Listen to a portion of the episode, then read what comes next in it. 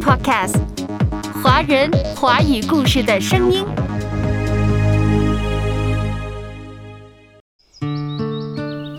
读书不觉春已深，这可不仅仅是在写很多的学子们。对于很多人而言，春天不是读书天，可是可辉觉得，春天恰恰适宜读书。春暖花开，鸟语花香，捧着一本书，那感觉是何等的惬意呢？我想应该静下来看一本书。今天是四月二十三日，世界读书日。自然，阅读世界还是要探讨读书的事儿。阅读开阔视野，豁达心胸。阅读寻到来处，明白归途。在阅读中看见不一样的世界，遇到更美好的自己。林可辉，阅读世界。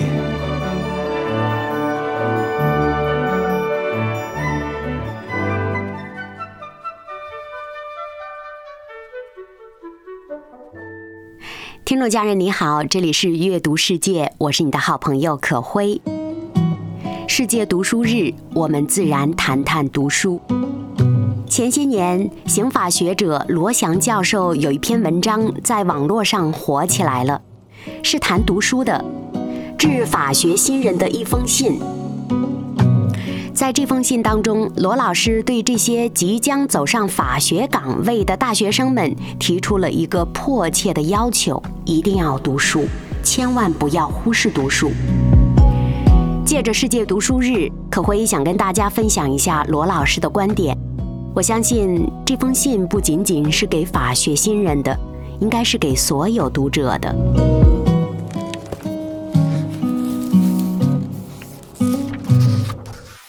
首先看为什么要读书？我们为什么要读书呢？我们为什么要读书呢？你会毫不犹豫地说，因为读书能够获得知识。那人为什么又要获得知识呢？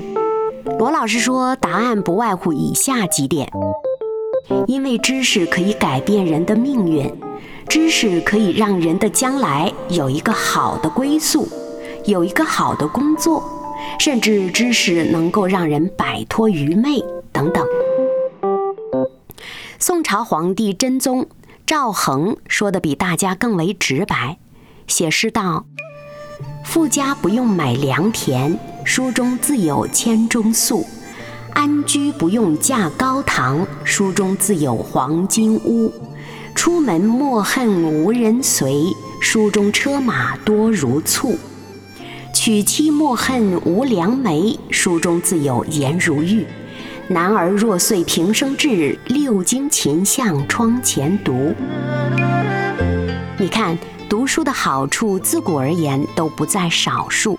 至少读书让人车子、票子、房子、妻子都有了。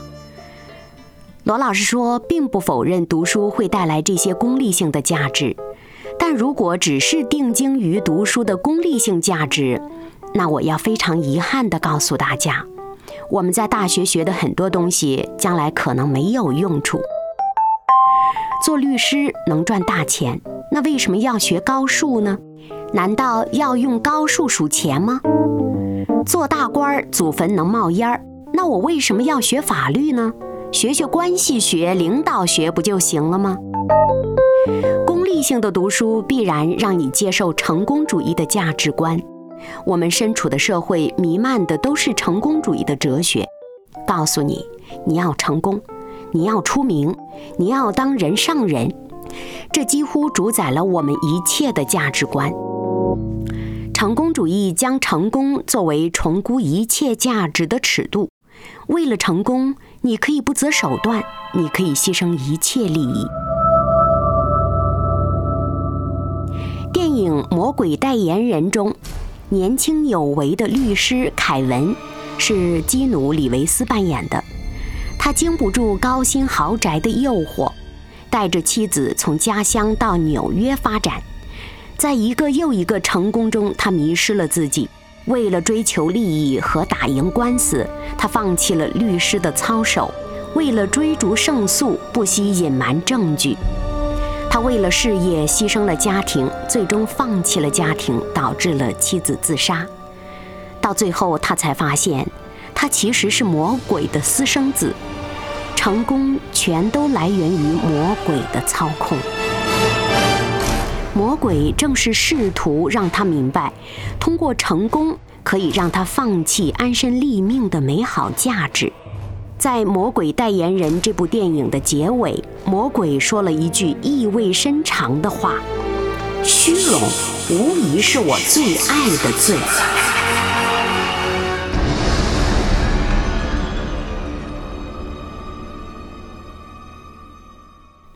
功利性的读书让你只想成功，无法接受失败。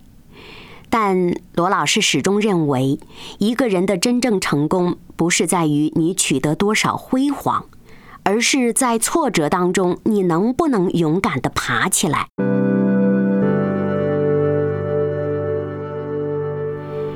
只有非功利性的阅读，才能让你坦然地接受失败。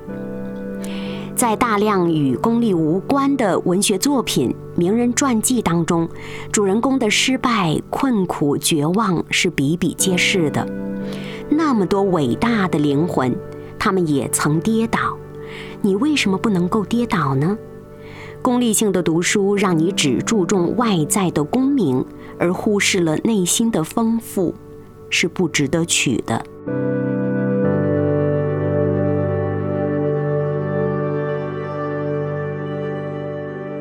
孔子的徒弟遍天下，但是孔门有七十二贤最有名，他们不乏博学多能、高官厚禄者。但是孔子最欣赏的学生却是单纯的颜回。一箪食，一瓢饮，在陋巷，人不堪其忧，回也不改其乐。孔子说颜回好学，在。一箪食、一瓢饮的艰难处境当中，他仍然快快乐乐地读书学习，没有忧虑。还说有颜回者好学，不迁怒，不贰过。也就是说，颜回心态平和，情绪稳定，善于改过自新，注重德行，从来不迁怒别人，也不会犯第二次错误。这种内心的丰富，在功利性阅读当中不可能习得。功利性读书会让人自高自大、孤标傲世；知识经常会让人骄傲，给人带来智力上的优越感，让你瞧不起人，无法与人建立正常的人际关系。三国曹丕说：“文人相轻，自古而然。”这可能就是知识带来的恶果。为什么中国的文人总是互相瞧不上呢？因为知识让我们觉得自己与众不同、高人一等，所以很多知识分子不懂得如何去合作，只擅长单打独斗。在罗老师眼中，有很长一段时间没有发现中国出现世界性的大师。他觉得一个很重要的原因，就是因为这些人过于骄傲。他甚至问他的学生，在座的同学们中会不会出现大师呢？然后自己回答：“我不知道，但我想，如果你真的想为人类的进步做出贡献的话，你必须承认自己的无知和有限，必须与他人互相配合。”因此，罗老师一而再、再而三地强调，读书的目的不能仅限于功利，必须去追逐非功利性的价值。在他看来，读书的真正目的是追求智慧，而非单纯的知识。从表面上看，读书是一个悖论，让你在求知过程中越来越觉得自己无知。就像哲学家苏格拉底所言，承认自己的无知，才是开启智慧的大门。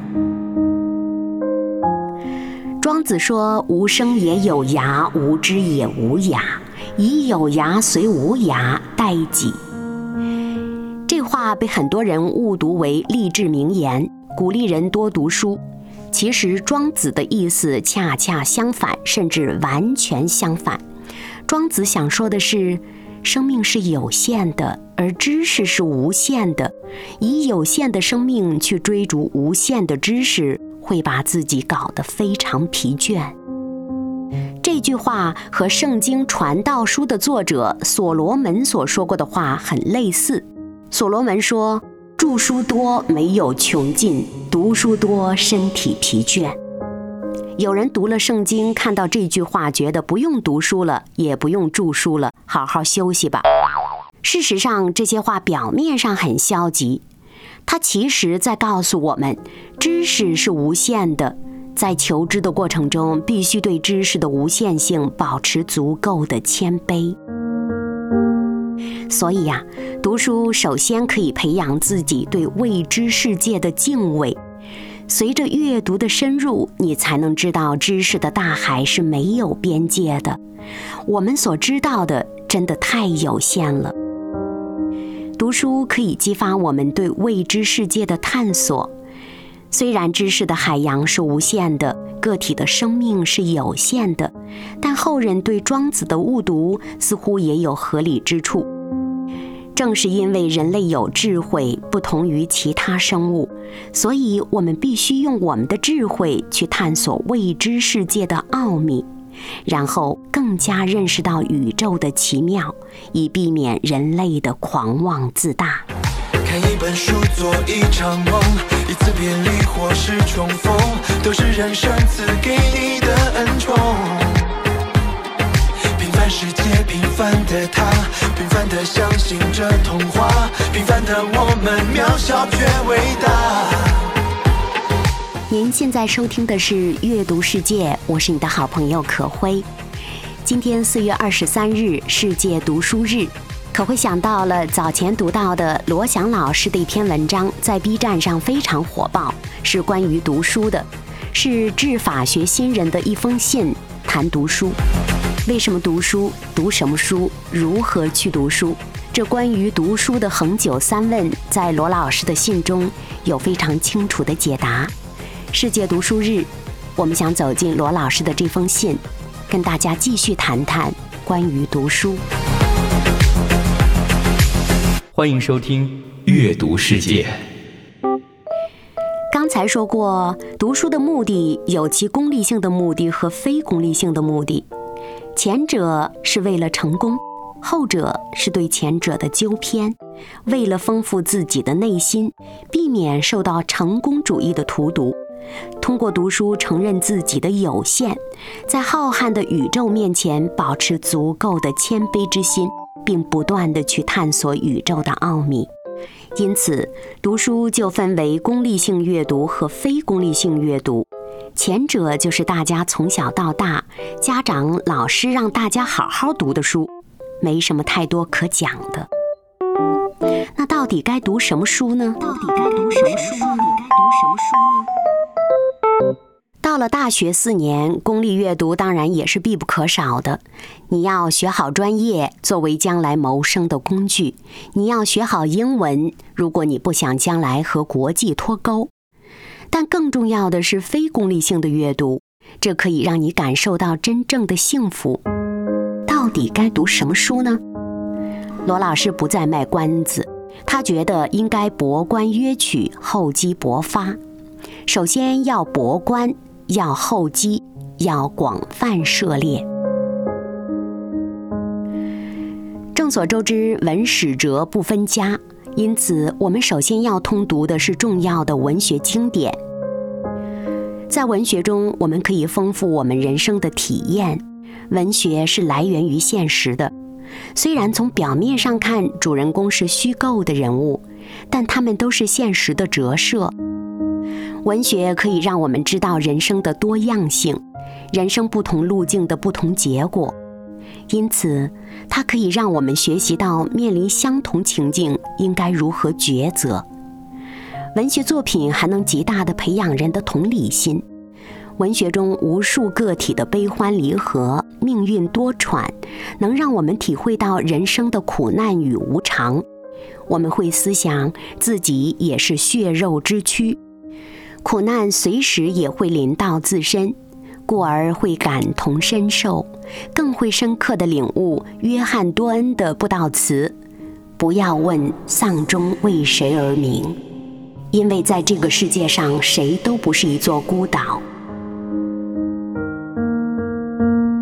还记得上期节目可会跟大家分享的齐宏伟老师一生必读的关于信仰和人生的三十部经典吗？齐老师也觉得文学和现实的关系非常的密切，文学源于现实。所以，当我们读许多经典的文学作品的时候，折射而来会看到自身，看到周围的世界。当我们涉猎了文学经典之后，接下来必须要了解历史。如果说文学作品是虚构的人物，那历史就是真实人物的真实人生。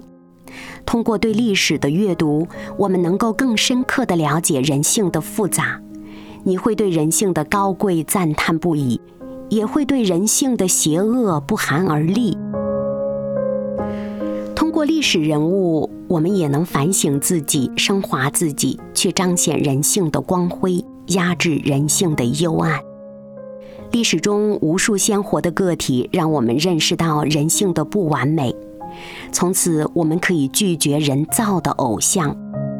正是因为对历史的阅读，我们才深刻了解法治精神。因为人的不完美，所以人类的任何群体都有败坏的天性，人是有原罪的。所以，对任何权利都要保持绝对的警惕。权力会导致腐败，绝对权力往往导致绝对腐败。任何权利都要套上法治的镣铐。通过读历史，我们有了法治的眼光，也有了正义的眼光。读了文学之后，我们了解历史；看了历史之后，一定要看看哲学。哲学是对人生观的探讨。这里说的哲学，不是大家以前上课时学的哲学，那只是哲学中的一个门类。苏格拉底、柏拉图、亚里士多德、奥古斯丁、阿奎那、西塞罗、马丁路德、加尔文等等。这一连串名单，群星璀璨，够你读一辈子了。通过对各类哲学著作的阅读，你可以追寻先贤的脚踪，去思索人从何处来，人要归往何处，一生为何而活。我想应该静下来看一本书，我只想静下来做这些事。罗老师建议，有兴趣的人可以先从杜兰特的《哲学的故事》入门读哲学。看完这本书，你也许会慢慢的爱上哲学。除了文史哲、美术、音乐等等各种艺术书籍，也都可以涉猎。在罗老师心中，一个爱好艺术的人，他离善道应该更近一点儿吧。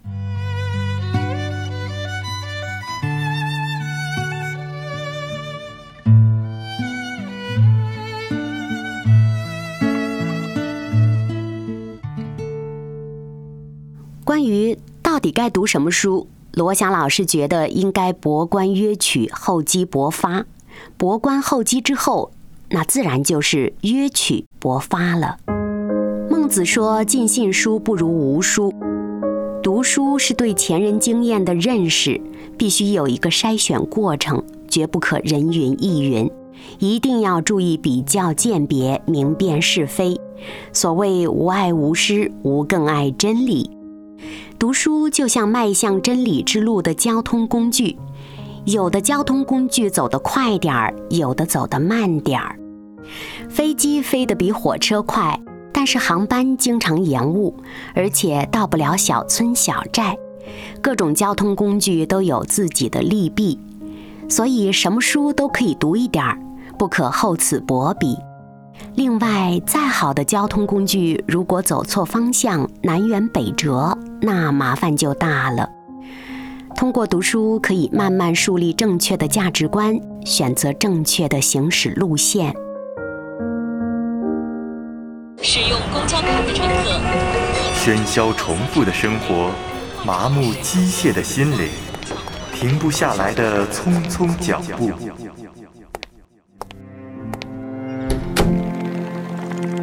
阅读是心灵的呼吸，精神的突围。阅读世界，给灵魂片刻休整。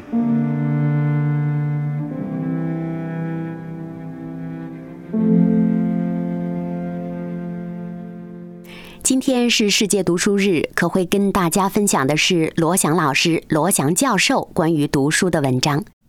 在罗翔老师的眼中，读书要读好书，从文学经典着手，到历史故事，再到哲学书，应该广泛涉猎，博观约取。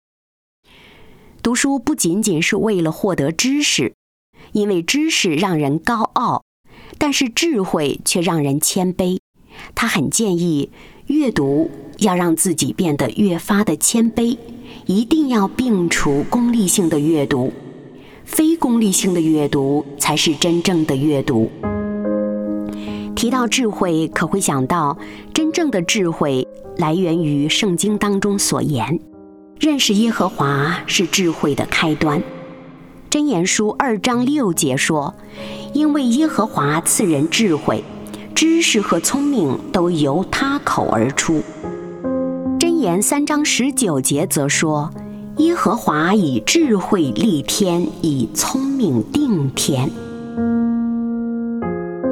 真正的智慧来源于认识真理之光，真理来源于圣经中上帝的话语。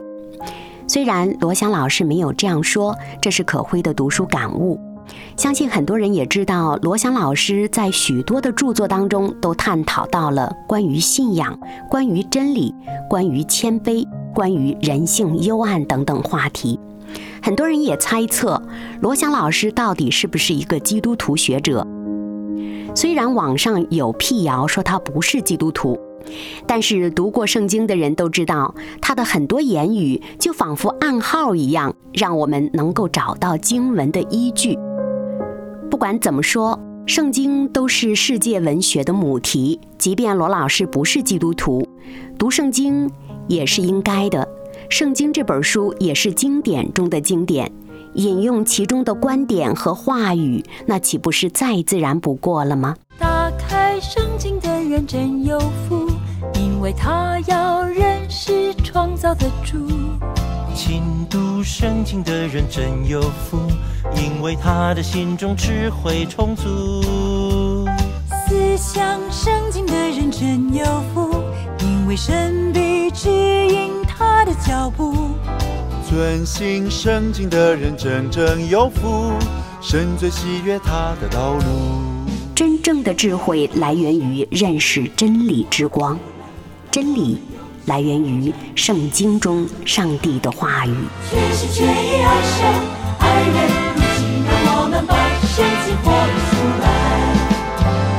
今天是世界读书日，可会跟大家分享的是罗翔老师、罗翔教授关于读书的文章。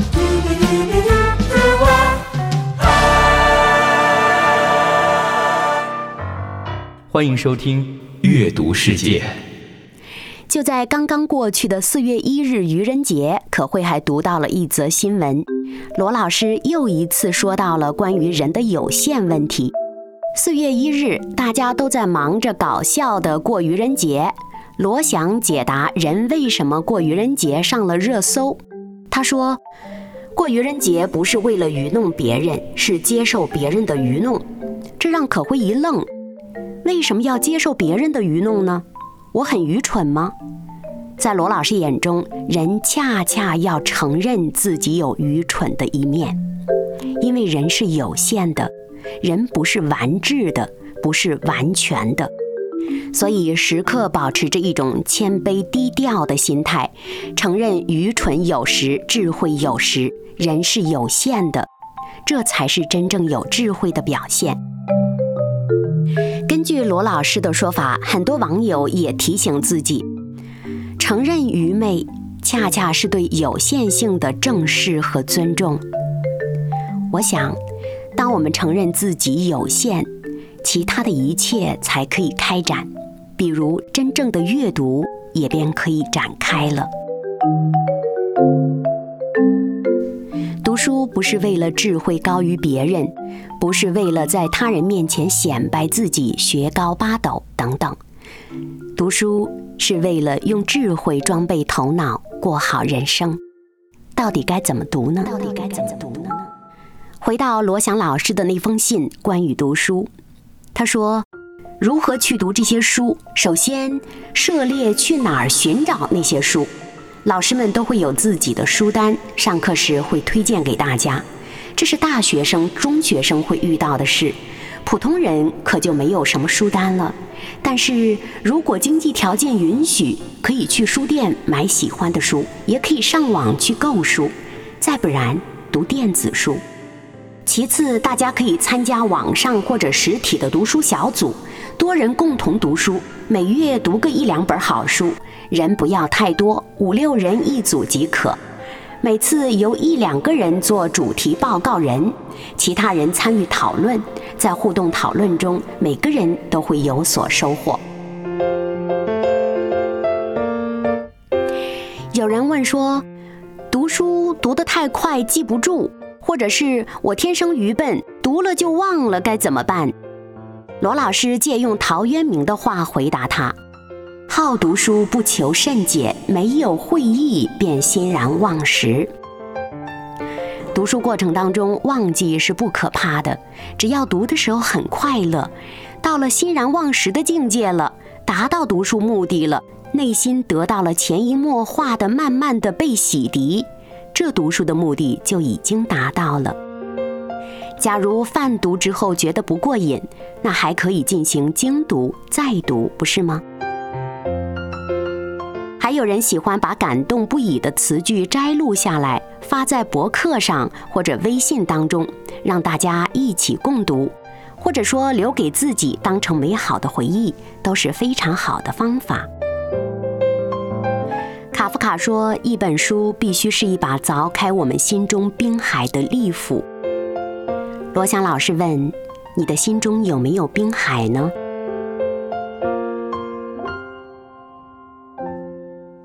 假如我们心中有没有被开辟的冰海，那么此刻就开始读书吧，用书籍打开内心的那一扇门，通往智慧的真理的门。我想应该静下来看一本书。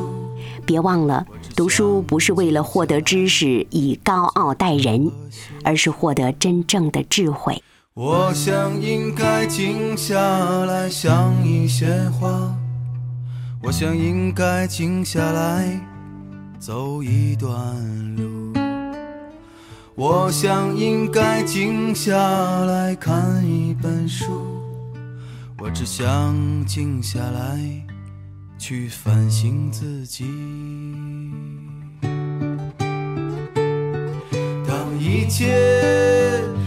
都开始静下来的时候，静得可以让我听到平和安详的心跳。今天是世界读书日，可会跟大家分享的是罗翔老师、罗翔教授关于读书的文章，与大家共勉。再会。我想应该静下来想一些话，我想应该静下来走一段路。我想应该静下来看一本书，我只想静下来去反省自己。